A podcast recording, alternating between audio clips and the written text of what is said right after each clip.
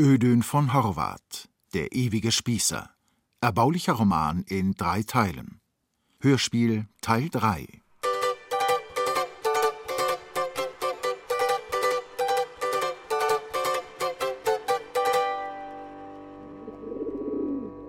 Gleich hinter dem schönen Rathaus von Marseille beginnt das berühmte Bordellviertel.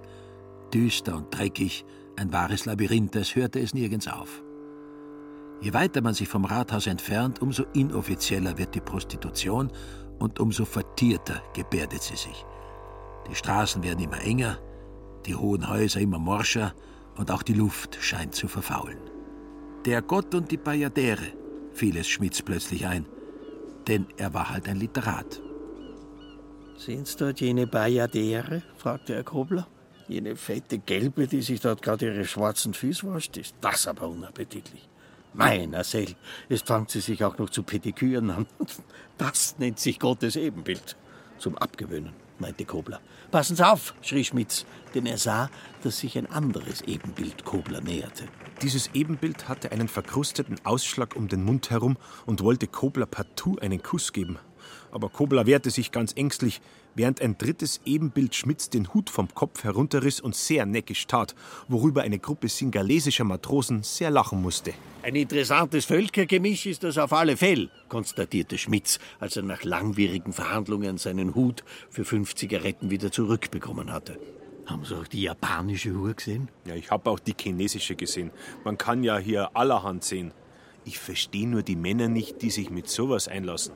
Das ist halt der Trieb. Und die Matrosen sollen oft einen ganz ausgefallenen Trieb haben. Na, ich verstehe die Matrosen nicht.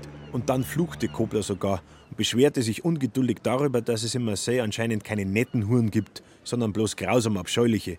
Er hätte sich diese Hafenstadt aber schon ganz anders vorgestellt. Beruhigen Sie sich nur, beschwichtigte ihn Schmitz. Ich werde Sie jetzt in ein vornehmes, hochoffizielles Puff führen. Ich habe die Adresse aus Wien, vom Ober von Bristol. Dort werden die Weiber sicher sehr gepflegt sein. Und man soll dort allerhand erleben, auch wenn man sich nicht einlässt. In Hafenstädten soll man sowas ja überhaupt nicht machen, schon wegen der gesteigerten Ansteckungsgefahr. Hier ist doch alles krank. Ich habe noch nie was erwischt. Das war gelogen. Ich habe auch noch nie was erwischt. Das war auch gelogen. Zu guter Letzt ist ja diese ganze Prostitution etwas sehr Trauriges, aber man kann sie halt nicht abschaffen. Das ist auch meine Meinung. Ich kenne einen Prokuristen, dem sein höchstes Ideal ist, mit der Frau, die er liebt, obszöne Bilder zu betrachten. Aber seine eigene Frau wehrt sich dagegen und behauptet, dass sie durch solche Fotografien direkt lebensüberdrüssig werden tät. Also, was bleibt jetzt dem Prokuristen übrig? Der Strich. Und wo eine Nachfrage ist, da ist halt auch ein Angebot da. Das sind halt so Urtriebe. Was gibt's doch für Viecher auf der Welt, dachte Schmitz und wurde wieder philosophisch. Ich betrachte auch die Prostitution von einem höheren Standpunkt aus. Ich habe mir jetzt gerade überlegt, dass wir Menschen, seitdem wir da sind, eigentlich nur drei Triebe, nämlich Inzest, Kannibalismus und Mordgier unterdrückt haben. Und nicht einmal diese drei haben wir total unterdrückt, wie das uns in letzter Zeit wieder mal der Weltkrieg bewiesen hat. Das sind Probleme, lieber Herr. Sehen Sie sich zum Beispiel mich an. Ich habe in meiner Jugend mit dem kommunistischen Manifest sympathisiert. Marx behauptet zum Beispiel, dass mit der Aufhebung der bürgerlichen Produktionsverhältnisse auch die Prostitution verschwindet. Das glaube ich nicht. Ich glaube, dass man da nur reformieren kann. Und das gehört sich auch so. Wie? Das hat man eben noch nicht heraus, wie sich das gehört. Man weiß nur, dass es sich marxistisch nicht gehört. Denn wir erleben es ja gerade, dass der Kommunismus weit darüber hinausgeht und unsere ganze europäische Zivilisation vernichten will. Er hielt plötzlich ruckartig. So, und jetzt haben wir es erreicht, sagte er. Das dort drüben ist jenes Puff. Der Ober in Bristol hatte wirklich nicht übertrieben, als er Schmidt seinerzeit sein Ehrenwort gegeben hatte, dass das Haus Chez Madeleine in jeder Hinsicht vorbildlich geführt wird. Solid und reell. Er hat ausnahmsweise nicht gelogen, dachte Schmitz. Ich werde ihm noch heute eine Ansichtskarte schreiben.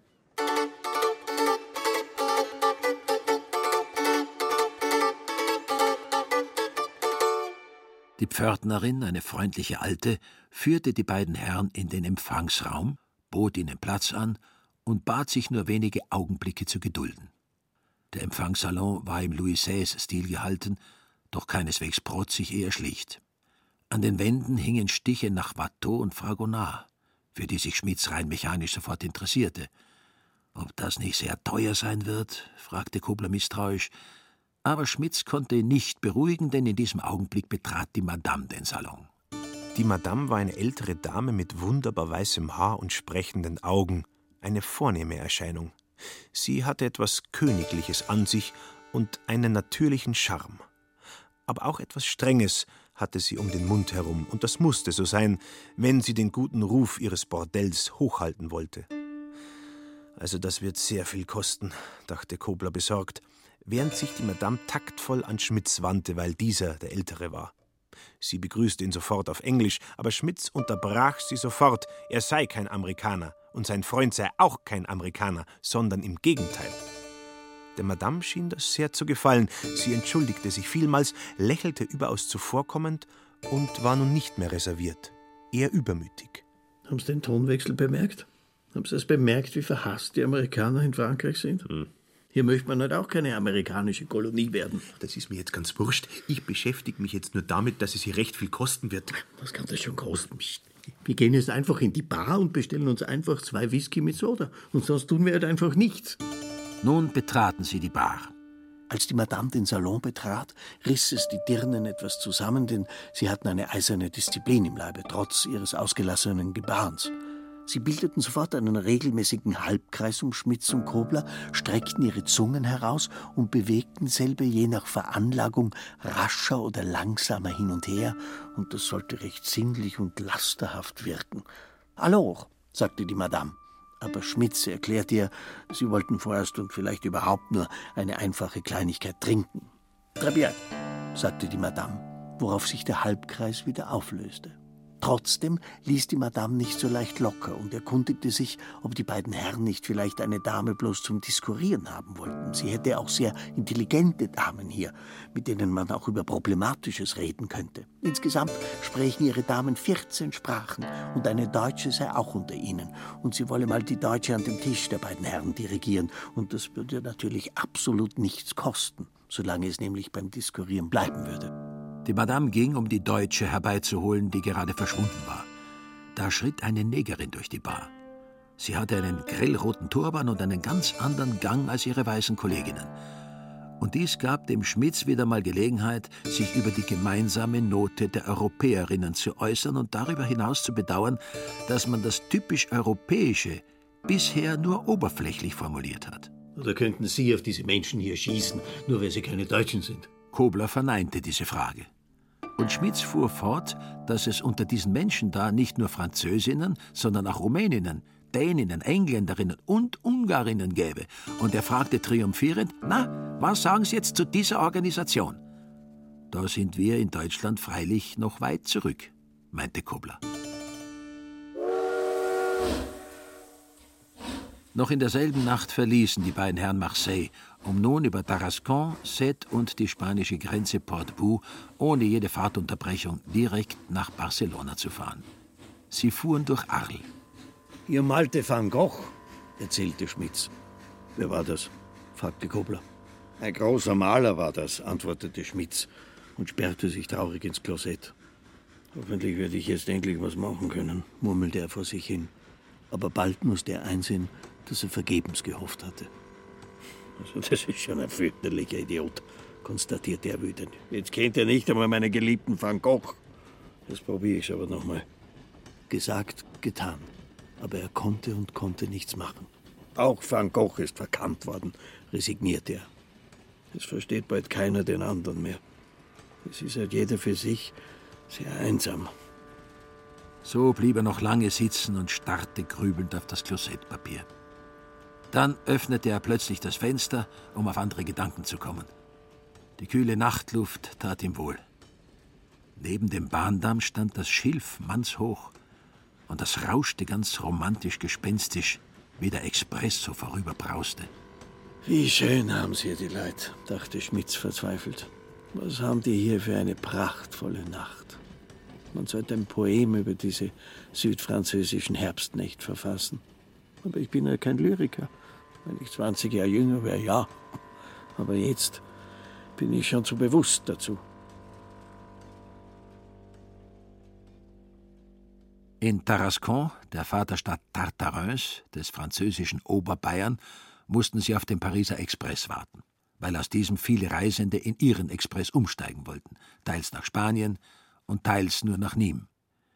Bald erschien auch der Pariser Express, und bald darauf erschien in ihrer Abteiltür eine Dame und wollte gerade fragen, ob noch was für sie frei wäre, aber Schmitz ließ sie gar nicht zu Wort kommen, sondern rief sofort, alle Plätze wären frei.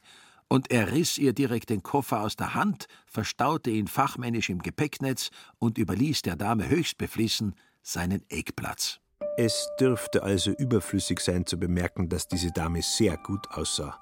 Das heißt, sie war jung, schlank und dabei doch schön rund, hatte Beine, die an nichts anderes zu denken schienen als an das, und einen seltsam verschleierten Blick, als tät sie gerade das, und zwar überaus gern und immer noch nicht genug. Dabei duftete sie mit einer gewissen Zurückhaltung, aber umso raffinierter, vorn und hinten, rauf und runter, und bald duftete das ganze Abteil nur mehr nach ihr, trotz der beiden Herren. Sie hatte also das bestimmte Etwas an sich, was man landläufig Sexappeal nennt. Die Dame nickte Schmitz einen freundlichen Dank, jedoch trotzdem einen reservierten, und ließ sich auf seinem ehemaligen Eckplatz nieder, und zwar in einer derart wollüstigen Art, als hätte sie was mit dem Eckplatz. Das regte den Schmitz natürlich sehr auf. Und auch Kobler war fasziniert. Ägypten, durchzuckte es ihn plötzlich, als er dahinter kam, dass alles an dieser Frau sehr teuer gewesen sein muss. Ich habe ja schon immer an die Vorsehung geglaubt, durchzuckte es ihn abermals. Und wenn dieser Schmitz noch so glotzt, gegen mich kommt der. Er stockte mitten in seinen Kombinationen und wurde blass, denn nun durchzuckte es ihn zum dritten Mal, und das war direkt zerknirschend. Ich kann ja kein Französisch. Also kann ich sie ja gar nicht ansprechen, und ohne Reden geht doch sowas nicht. Mit einer intensiven Wut betrachtete er den glücklichen Schmitz, wie dieser seine Ägypterin siegesgewiss nicht aus den Augen ließ. Jetzt wird er gleich parlieren mit ihr, und ich werde dabei sitzen wie ein taubstummer Aff.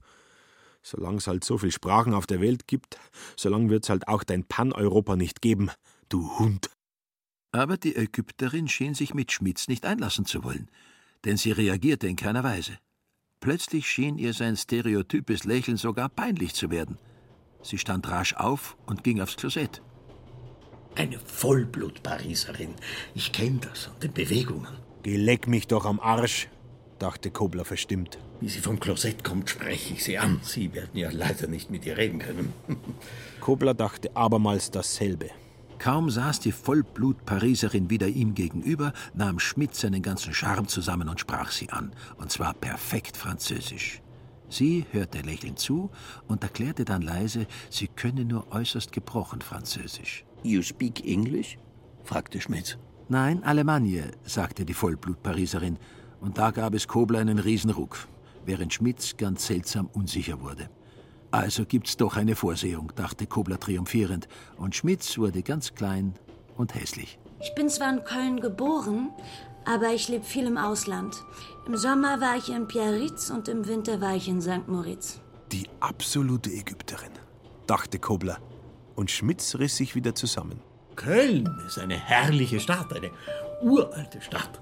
Oh, wir haben aber auch schöne neue Viertel, verteidigte die Ägypterin ihre Vaterstadt. Und dies berührte Schmitz sehr sympathisch, denn er war auch der Ansicht, dass dumme Frauen eine akrobatische Sinnlichkeit besäßen. Und er liebte an den Frauen in erster Linie die leibhaftige Sinnlichkeit, besonders seit er mal ein seelisches Verhältnis hatte. Nämlich, das war eine recht unglückliche Liebe, die sehr metaphysisch begann, aber mit Urkundenfälschung seitens der Frau endete. Er schonte die Frau bis zum letzten Augenblick. Als sie aber eine Apanage von ihm haben wollte, schonte er sie nicht mehr. Und als ihr dann die Bewährungsfrist versagt wurde, sagte er, ich bin halt ein Kind der Nacht. Auch jetzt versuchte er dieser Rheinländerin mit seinem Intellekt zu imponieren. Er zählte ihr seine 20 speziellen Dutzfreunde auf. Und das waren lauter prominente Namen, einer prominenter als der andere. Und sie fing schon an, ein ganz kleinlautes Gesicht zu schneiden. Jetzt wird's aber höchste Zeit, dachte Kobler und unterbrach Schmitz brutal. Kennen Sie Marseille? fuhr er seine Ägypterin an, die ihn deshalb ganz erschreckt betrachtete. Und als sie ihn eingehender überblickt hatte, schien er ihr gar nicht zu missfallen. Nein, lächelte sie, und das ermunterte den Kobler sehr. Marseille sollten Sie sich aber unbedingt anschauen, gnädigste. Es muss ja dort toll zugehen. Das ist noch gar nichts. Aber ich habe dort in einem verrufenen Hause Filme gesehen, die eigentlich verboten gehörten, gnädigste.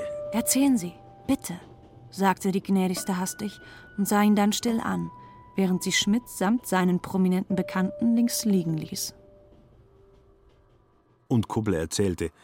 Zuerst wurden er und Schmitz in den dritten Stock geführt, in ein geräumiges Zimmer, in dem eine weiße Leinwand aufgespannt war. Es standen dort circa zehn Stühle, sonst nichts.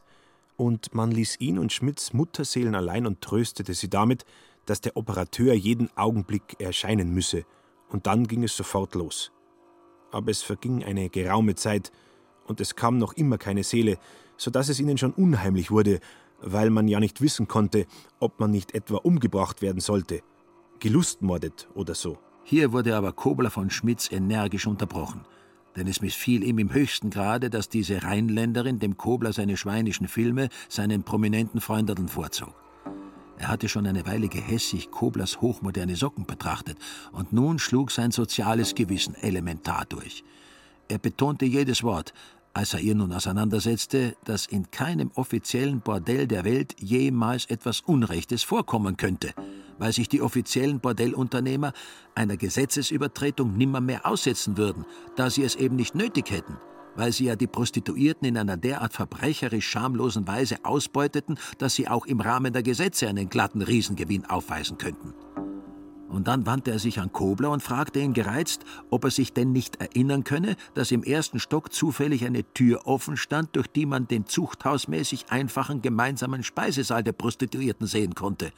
Und ob er es denn schon vergessen hätte, wie furchtbar es im zweiten Stock nach Medikamenten gestunken hätte, trotz des aufdringlichen Parfums, denn dort sei das Zimmer des untersuchenden Arztes gewesen. Aber nun ließ ihn die Gnädigste nicht weiterreden, denn das sei nämlich furchtbar desillusionierend, protestierte sie. Worauf Kobler sofort sagte, also endlich erschien der Operateur und dann ging's endlich los. Aber Schmitz gab sich noch nicht geschlagen und er bemerkte bissig, das hätte so lange gedauert, weil nämlich dieser Operateur gelähmt gewesen sei. Zwar nur die Beine und nicht der Oberkörper, aber er hätte halt von zwei Männern die Treppen heraufgetragen werden müssen. Pfui, rief die Gnädigste. Pardon, entschuldigte sich Schmitz korrekt und verließ wütend das Abteil. Woher haben nur diese Deutschen das Geld, als verarmte Nation so zum Vergnügen herumzufahren? fragte er sich verzweifelt vor Wut. Er ging im Gang auf und ab. Habe ich das notwendig, dass ich jetzt so zerknirscht bin? grübelte er zerknirscht. Ja, ich habe das notwendig. Denn was ist der Grund zur größten Wut? Wenn man ein lebendes Wesen an der Ausübung des Geschlechtsverkehrs hindert. Das ist halt eine Urwut. So ging er noch oft auf und ab. Plötzlich überraschte er sich dabei, dass er stehen geblieben war und verstohlen in das Abteil glotzte, in welchem sich seine Vollblut-Pariserin den Inhalt einiger pornografischer Filme erzählen ließ, die natürlich immer auf dasselbe Motiv hinausgingen, ob sie nun auch in einem historischen, kriminellen oder zeitlosen Rahmen spielten. Die gehört schon jenem, dachte er. Die hängt ja direkt an seinen Lippen. Er ist ja auch 20 Jahre jünger als ich. Was soll ich also machen? Die ganze Nacht kann ich wohl nicht da draußen stehen. Ich werde mich also wieder hineinsetzen müssen. Die beiden da drinnen sind ja zusammen noch nicht so alt wie ich allein. Die haben noch viel vor sich, was ich hinter mir habe. Jugend kennt halt keine Tugend. Und wie er so diese beiden Menschen, die sich gefielen, durch die Glastür beobachtete, kamen sie ihm allmählich immer entfernter vor, als lebten sie hundert Jahre später. Und mit dieser Distanzierung wandelte sich auch allmählich seine Urwut in ahnungsvolle Erkenntnis ewiger Gesetze, natürlich nicht zuletzt auch infolge seines theoretischen Verständnisses der ganzen geschichtlichen Bewegung. Die beiden jungen Leute da drin bestehen halt auch nur aus einzelnen Zellen, dachte er. Aus Zellen, die sich halt schon zu einem grandios organisierten Zellenstaat durchgerungen haben, in dem das Zellenindividuum schon aufgehört hat. Und das steht halt jetzt auch unseren menschlichen Staaten bevor. Siehe Entwicklung der ebenfalls staatenbildenden Termiten, die akkurat um 100 Millionen Jahre älter sind als wir. Wir sind halt gerade erst geboren als wir, dachte er. Und plötzlich musste er stark gähnen. Es wird aber höchste Zeit, dass ich mich wieder setze. Er betrat also wieder das Abteil in einer väterlich verständnisvollen Stimmung, und kaum hatte er sich gesetzt, hörte er den weiblichen Zellenstaat Folgendes sagen. Ja, ich fahre auch nach Barcelona. Nein, das ist aber interessant. Ja, ich bin noch gar nicht orientiert, wo man dort wohnen kann. Nein, Paris ist das Schönste. Und was mir besonders dort gefällt, ist das, dass man sich dort elegant kleiden kann, was man bei uns in Duisburg ja kaum mehr kann, weil die Arbeiter so verhetzt sind. Und wenn man elegant über die Straße geht, schauen sie einem fanatisch nach. Da haben Sie schon sehr recht. Wer? Die Arbeiter? Nein, die gnädigste. Hör ich recht? dachte Schmitz. Ja, die Juden machen die Arbeiter ganz gehässig, ließ sich der weibliche Zellenstaat wieder vernehmen. Nein, ich kann die Juden nicht leiden. Sie sind mir zu widerlich sinnlich. Überhaupt stecken die Juden überall drinnen. Ja, es ist sehr schade, dass wir kein Militär mehr haben. Besonders für diese halbwüchsigen Arbeiter und das Pack. Nein, also diese Linksparteien verwerfe ich radikal, weil sie immer wieder das Vaterland verraten. Ja, ich war noch ein Kind, als sie den Erzberger erschossen haben. Nein, und es hat mich schon damals sehr gefreut, ja. Ich bin auch sehr gegen jede Verständigungspolitik. Aber nun konnte sich Schmitz nicht mehr zurückhalten. Was? unterbrach er ihn und sah ihn stechend an. Ja, lächelte Kobler. Nein, brüllte Schmitz und verließ entrüstet das Abteil. Aber diesmal lief ihm Kobler nach. Sie müssen mich doch verstehen. Ich verstehe Sie nicht. Sie ist immer einer.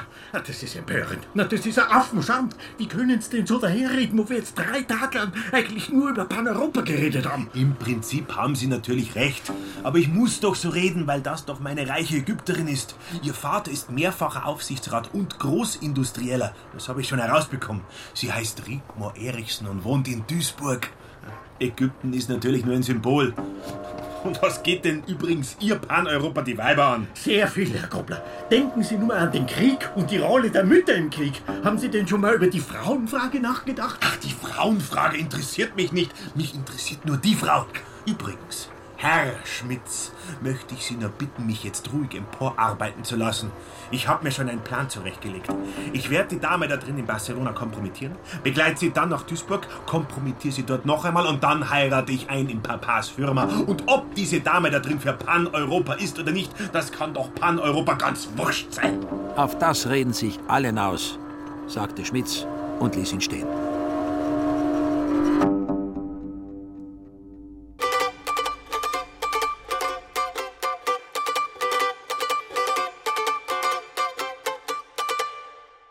Sie fuhren bereits durch Montpellier und Schmitz stand noch immer draußen auf dem Gang, während sich Kobler und Rigmor noch immer über die Marseiller Filme unterhielten und sich dabei menschlich näher kamen.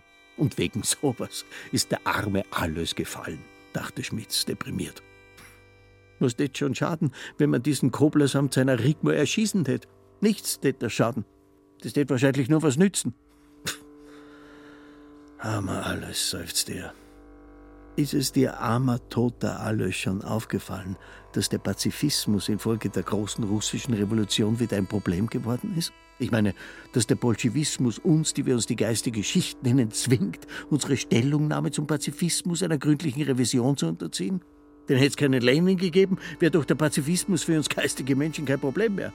Es ist nun plötzlich aber wieder geworden, infolge der Idee des revolutionären Krieges. Meiner Seele. Ich schwank umher. Es gibt halt schon sehr schwierige Probleme auf dieser Malefizwelt.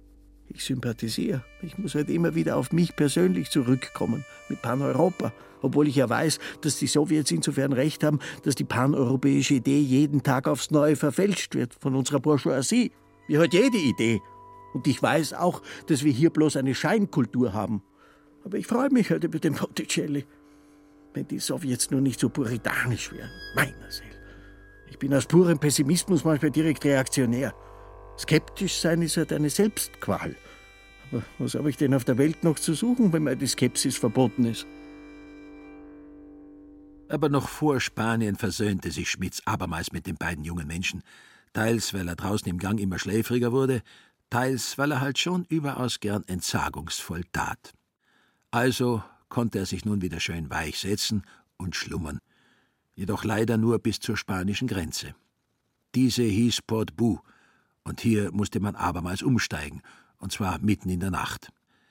Heute hat Kobler nur eine verschlafene Erinnerung an auffallend gekleidete Gendarmen und an einige höfliche Agenten der Exposition de Barcelona 1929, die ihm Prospekte und Kataloge ganz umsonst in die Hand drückten und dabei auf gut Deutsch bemerkten, dass die angegebenen Preise natürlich keine Gültigkeit hätten.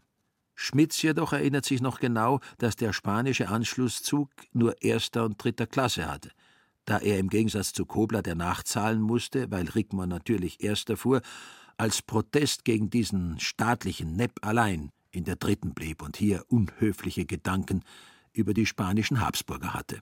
In Barcelona stiegen sie zusammen in einem Hotel ab, und das war fast ein Wolkenkratzer, ein Spekulationsobjekt in der Nähe der Weltausstellung, das sehr zerbrechlich war. Wahrscheinlich brauchte es nur über die Dauer der Weltausstellung zu halten. Es lag in einer breiten, argentinisch anmutenden Straße namens Calle Cortés.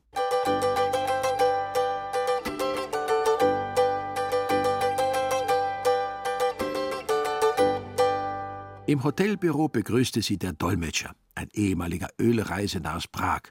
Auch zwei Portiers verbeugten sich vor ihnen.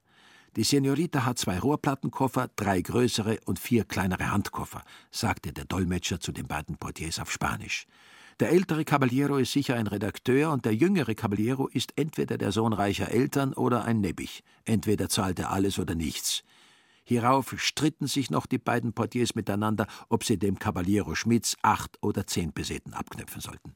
Sie einigten sich auf zehn, denn eigentlich war das ja kein Zimmer, sondern eine Kammer ohne Fenster, ohne Schrank, ohne Stuhl, nur mit einem eisernen Bett und einem eisernen Waschtisch.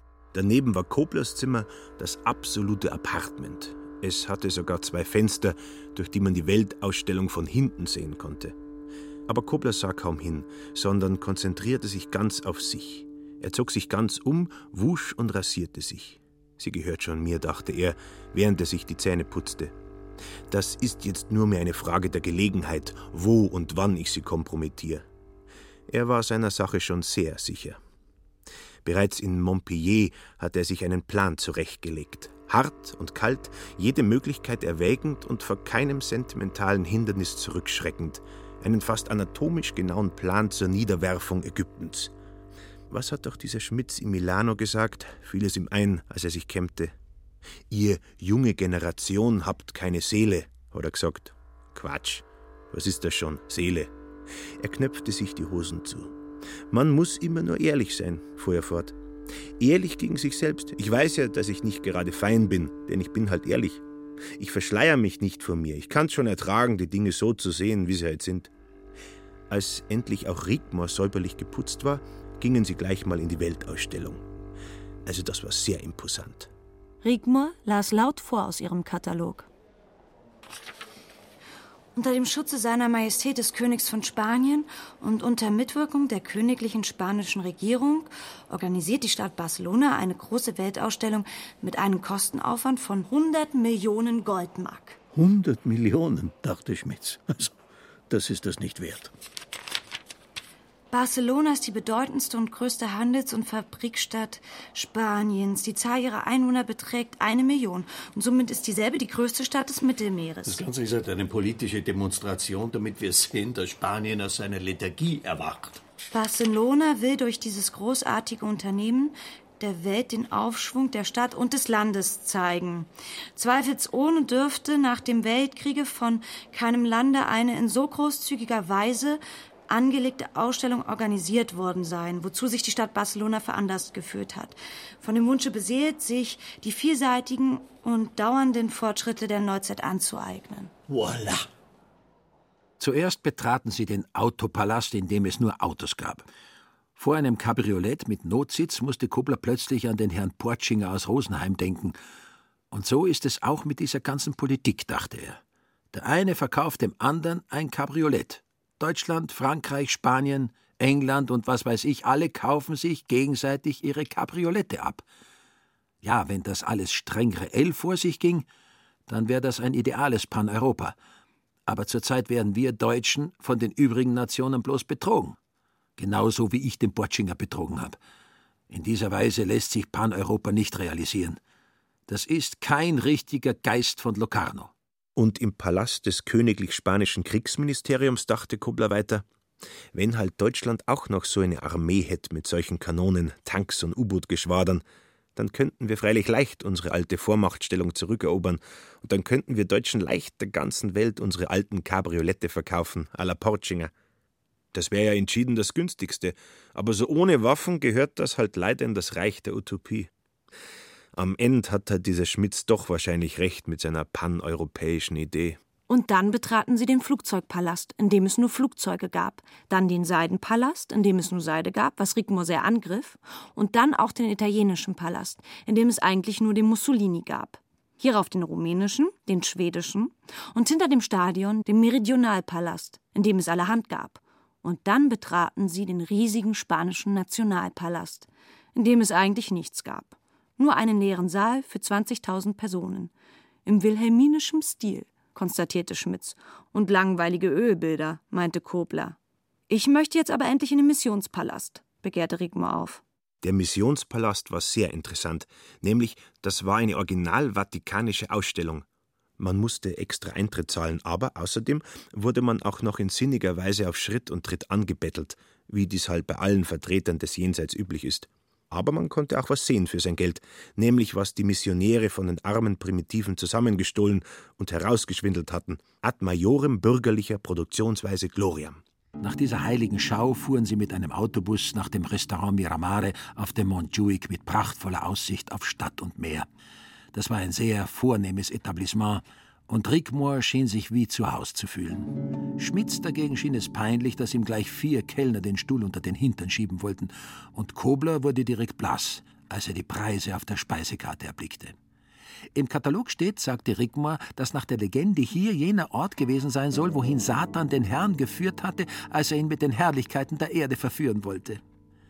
Jedoch Kobler gab ihr keine Antwort, sondern dachte etwas sehr Unhöfliches, und Schmitz erriet, was er dachte, und sagte bloß Bestellen Sie, was Sie wollen.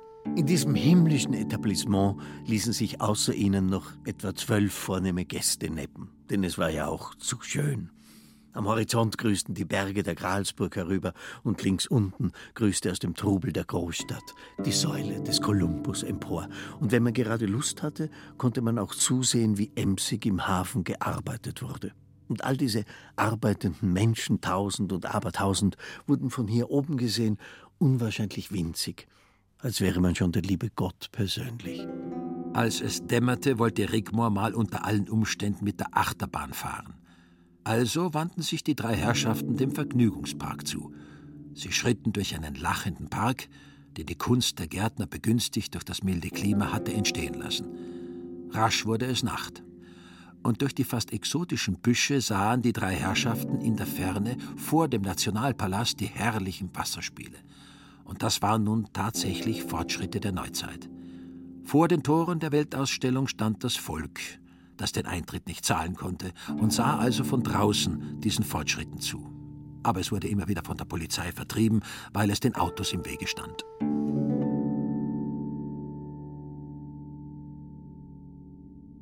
Was ist in Spanien das Spanischste? Natürlich der Stierkampf. Auf Spanisch Corrida de Toros.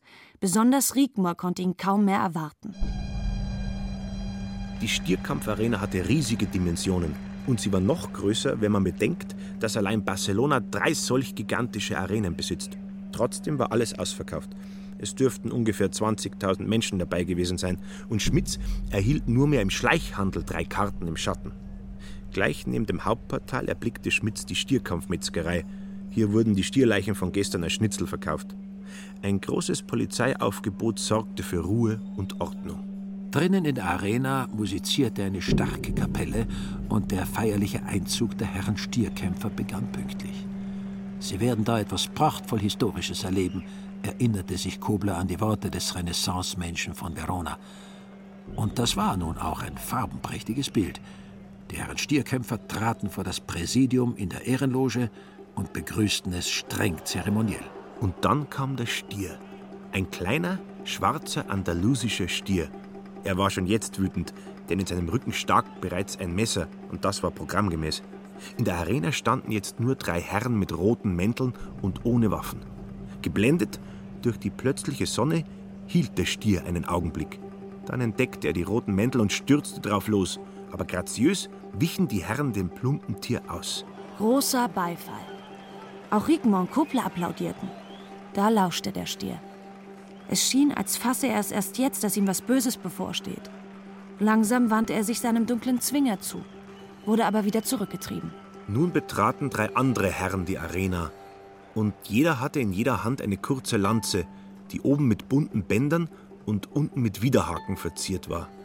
Die Herren stachen sie dem Stier in den Nacken, je zwei auf einmal, und das musste dem Stier grauenhaft wehtun, denn er ging jedes Mal trotz seiner Schwerfälligkeit mit allen Vieren in die Luft, wand und krümmte sich, aber er konnte die Lanzen nicht abschütteln wegen ihrer überlegt konstruierten Widerhaken. Seine grotesken Bewegungen riefen wahre Lachsalben hervor. Großer Applaus. Und plötzlich stand ein Herr allein in der Arena. Das war der oberste Stierkämpfer, der Matador. Er hatte ein grellrotes Tuch und darunter versteckt ein Schwert, mit dem er seinem Stier den Todesstoß versetzen musste. Er war also endlich der Tod persönlich. Sicher näherte er sich seinem Opfer. Aber das Tier griff ihn nicht an. Es war halt schon sehr geschwächt durch den starken Blutverlust und all die Qual. Der Matador hielt knapp vor ihm, aber das Tier ließ ihn stehen und wankte langsam wieder seinem Zwinger zu. Doch das Publikum pfiff und verhöhnte es, weil es mit dem Tod nicht kämpfen wollte. Mit einer eleganten Bewegung entblößte der Matador sein Schwert und die 20.000 verstummten erwartungsvoll. Und in dieser gespannten Stille hörte man plötzlich jemand weinen. Das war der Stier, traurig und arm. Aber unerbittlich näherte sich ihm der Tod und schlug ihn mit seinem Tuch scharf über die verweinten Augen. Da riss sich das Tier noch einmal zusammen und rannte in das Schwert. Aus seinem Maule sprang sein Blut, es wankte und brach groß zusammen mit einem furchtbar vorwurfsvollen Blick. Nun geriet aber das Publikum ganz in Ekstase. Hundert Strohhüte flogen dem Tod zu. Schmitz war empört. Das ist ja der reinste Lustmord, entrüstete er sich. Diese Spanier begeilen sich ja an dem Todeskampf eines edlen, nützlichen Tieres. Höchste Zeit, dass ich meinen Artikel gegen die Vivisektion schreibe. Recht geschieht uns, dass wir den Weltkrieg gehabt haben.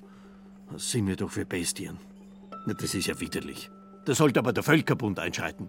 Aber auf Kobler wirkte der Stierkampf wieder ganz anders. So ein Torero ist ein sehr angesehener Mann und ein rentabler Beruf, dachte er. Es ist ja natürlich eine Schweinerei, aber er wird ja sogar vom König empfangen. Und alle Weiber laufen ihm nach. Und auf Rigmor wirkte der Stierkampf wieder anders. Sie hatte eine nervöse Angst, dass einem der Herrn Stierkämpfer was zustoßen könnte. Sie konnte kaum hinsehen, als wäre sie auch ein armes, verfolgtes Tier. Immer öfter sah sie infolgedessen Kobler an und kam dabei auf ganz andere Gedanken. Möchten Sie, dass ich Torero wäre? fragte er. Nein, rief sie ängstlich, aber dann lächelte sie plötzlich graziös und schmiegte sich noch mehr an ihn, denn es fiel ihr was Ungehöriges ein.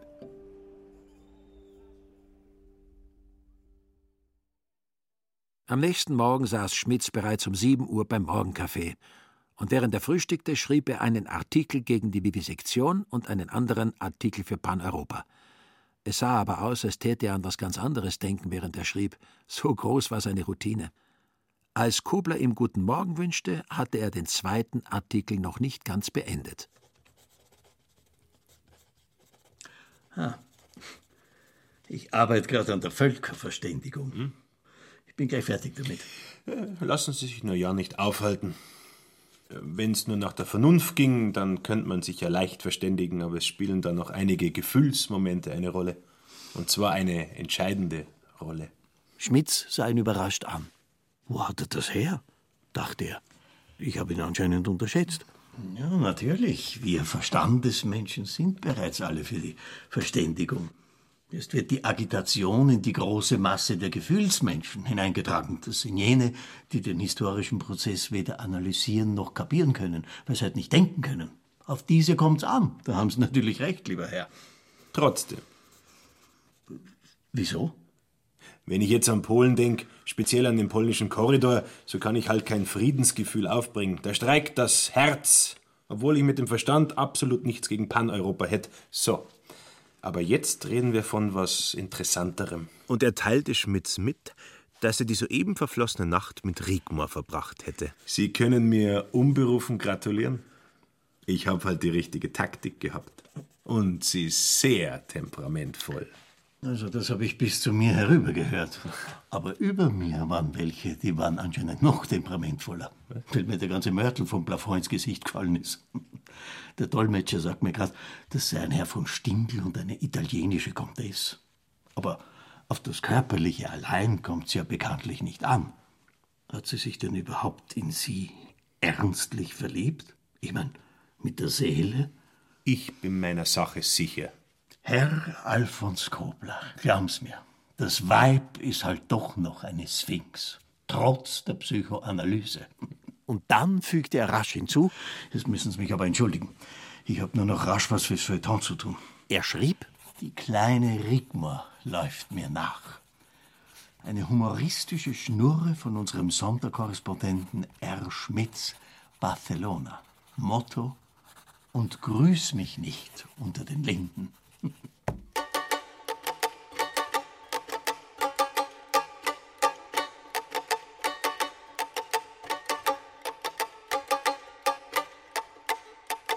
Der Sonderkorrespondent schrieb gerade, nur interesseshalber folgte ich meiner rassigen Partnerin, denn ich bin mit Leib und Seele Literat. Da betrat der Dolmetscher rasch das Lokal und bat Kobler, er möge sofort ins Konversationszimmer kommen, denn dort würde die Senorita auf ihn warten. Warum denn dort, warum nicht hier? fragte Kobler und war sehr überrascht. Woher soll ich das wissen? meinte der Dolmetscher. Ich kann Ihnen nur sagen, dass die Senorita sehr nervös ist. Jetzt kommt die Sphinx, dachte Schmitz, und Kobler tat ihm plötzlich leid, trotz der geweissagten Sphinx. Im Konversationszimmer ging Rigmar auf und ab. Sie war tatsächlich sehr nervös und ihr Rock hatte eine interessante, unregelmäßige Linie. Als sie Kobler erblickte, ging sie rasch auf ihn zu und drückte ihm einen Kuss auf die Stirne. Was soll das?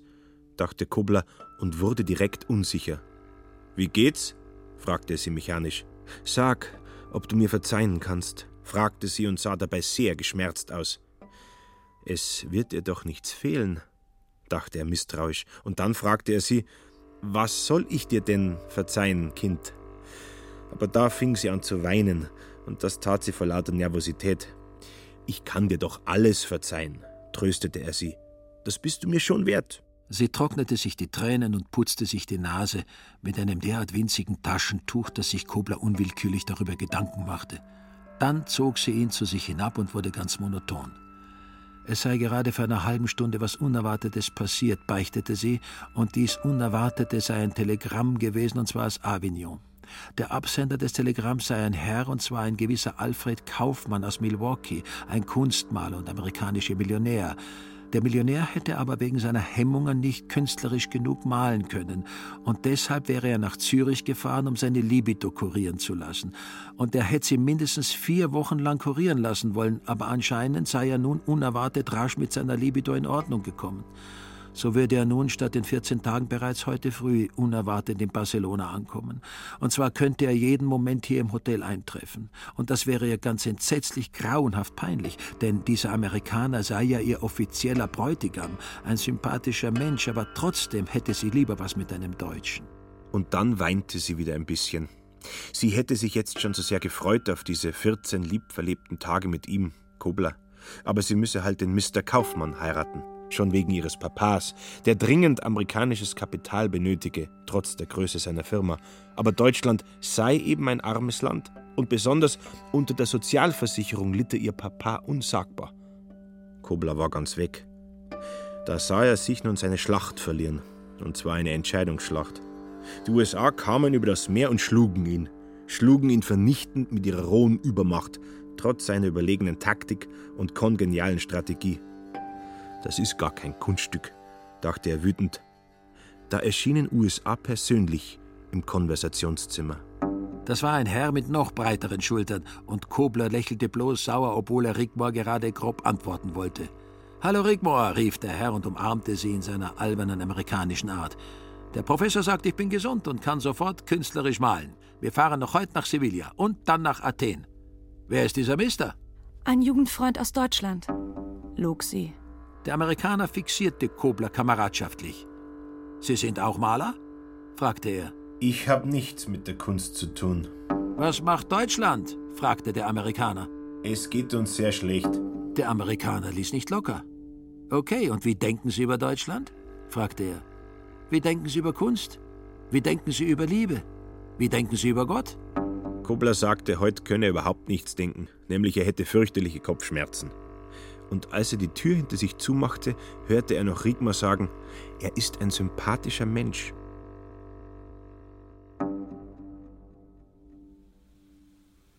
Noch am selben Tage fuhr Kobler wieder nach Haus, und zwar ohne Unterbrechung. Er wollte eben nichts mehr sehen. Jetzt habe ich fast meine ganzen 600 ausgegeben. Und für was? Für einen großen Dreck, so lamentierte er. Jetzt komme ich dann wieder zurück, und was erwartet mich dort? Lauter Sorgen. Er war schon sehr deprimiert. Schmitz, der ihn väterlich an die Bahn begleitet hatte, versuchte ihn zu trösten. Mit Amerika kann man halt nicht konkurrieren, konstatierte er düster. Und dann setzte er ihm noch rasch auseinander, dass er sich an seiner Kobler Stelle eigentlich nicht beklagen würde, denn er, Kobler, hätte er nun sein ehrlich erworbenes Geld nicht nur für einen großen Dreck ausgegeben, sondern er wäre ja jetzt auch um eine bedeutsame Erfahrung reicher geworden. Und er würde es wahrscheinlich erst später merken, was das für ein tiefes Erlebnis gewesen sei. Ein Erlebnis, das ganz dazu angetan wäre, jemanden total umzumodeln. Nämlich, er hätte doch soeben den schlagenden Beweis für Amerikas brutale Vorherrschaft erhalten. Am eigenen Leibe hätte er nun diese unheilvolle Hegemonie verspürt. Und nun, fuhr er fort und zwinkerte, nun wird sich vielleicht auch Ihr Gefühl umstellen, nachdem Sie ja mit dem Verstand nichts gegen Paneuropa haben, wie Sie es mir heute früh erklärt haben. Große Wirkungen haben halt kleine Ursachen und auch die größten Ideen. So warb Schmitz um Koblers Seele. Und dann vertraute er ihm an, dass er persönlich sich niemals für eine Amerikanerin interessieren könnte. Er wollte ihm auch noch einiges über den Völkerbund sagen, doch da fuhr der Zug ab. Sie fahren doch über Genf. Also grüßen Sie mir in Genf den Mont Blanc. Kobler fuhr über Genf, aber den Mont Blanc konnte er nicht grüßen, denn es war gerade Nacht. Auch hatte er jetzt das Pech, bis zur deutschen Grenze keinen Mitreisenden zu treffen, der Deutsch sprach. Also konnte er sich nicht ablenken und musste allein sein. Und dieses Alleinsein müssen plus endloser Fahrt bewirkten es, dass sich die Gestalt Rigmor seltsam auswuchs. Sie nahm direkt politische Formen an. Diese Braut, in deren Papas Firma er nicht einheiraten durfte, weil Papa unbedingt nordamerikanisches Kapital zum Dahinvegetieren benötigt. Diese verarmte Europäerin, die sich nach Übersee verkaufen muss, wurde allmählich zu einem deprimierenden Symbol. Über Europa fiel der Schatten des Mr. A. Kaufmann mit der unordentlichen Libido. Kobler war sehr erbittert. Und als er endlich wieder deutsche Erde betrat, hegte er bereits einen innigen Groll gegen alle europäischen Grenzen. Noch in der deutschen Grenzstation kaufte er sich alle vorhandenen französischen, englischen und italienischen Zeitungen, obwohl er sie nicht lesen konnte aber es war halt demonstrativ. Er konnte es kaum mehr erwarten, jemand zu treffen, der Deutsch verstand. Aber der Zug war ziemlich leer und obendrein ergab sich keinerlei Gelegenheit, mit einem der Reisenden in ein politisches Gespräch zu kommen. Erst knapp vor München konnte er endlich einem älteren Herrn seine Gefühle und Gründe für einen unbedingt und möglichst bald zu erfolgenden Zusammenschluss Europas darlegen, besonders auf wirtschaftlichem Gebiet, nicht zuletzt auch infolge der bolschewistischen Gefahr. Aber der Herr unterbrach ihn spöttisch. Auch ich war mal Europäer, junger Mann. Aber jetzt?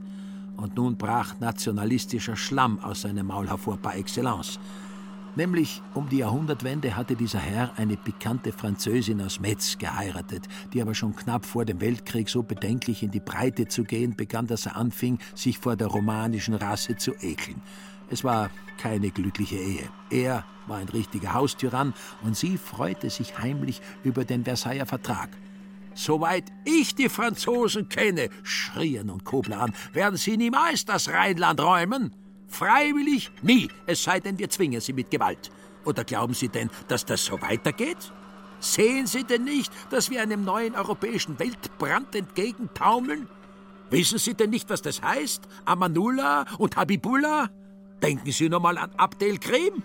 Und was macht denn dort hinten der christliche General Feng? Er war ganz fanatisiert. Oh, ich kenne die Franzosen, brüllte er. Jeder Franzose und jede Französin gehören vergast.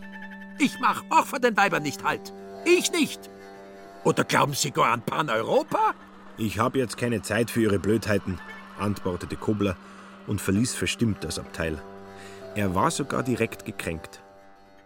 Draußen im Gang entdeckte er einen freundlichen Herrn, der stand dort am Fenster. Kobler näherte sich ihm, und der Herr schien einem Diskurs nicht abgeneigt zu sein, denn er fing gleich von selber an, und zwar über das schöne Wetter. Aber Kobler ließ ihn nicht ausreden, sondern erklärte ihm sofort kategorisch, er sei ein absoluter Paneuropäer. Und dies klang fast kriegerisch.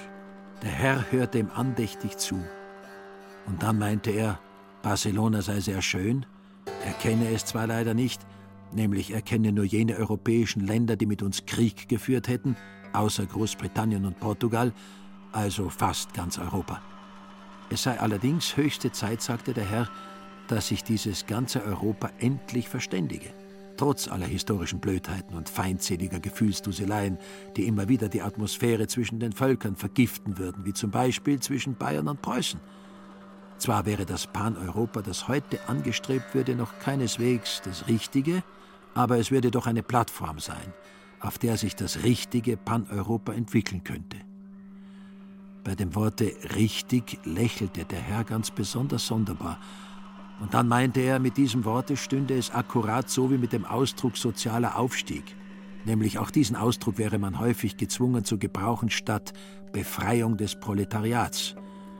Und wieder lächelte der Herr so sonderbar, dass es dem Kobler ganz spanisch zumut wurde. Jetzt kam München. Der Herr hatte sich bereits höflich empfohlen, und also konnte es Kobler nicht mehr herauskriegen, wer und was dieser Herr eigentlich war.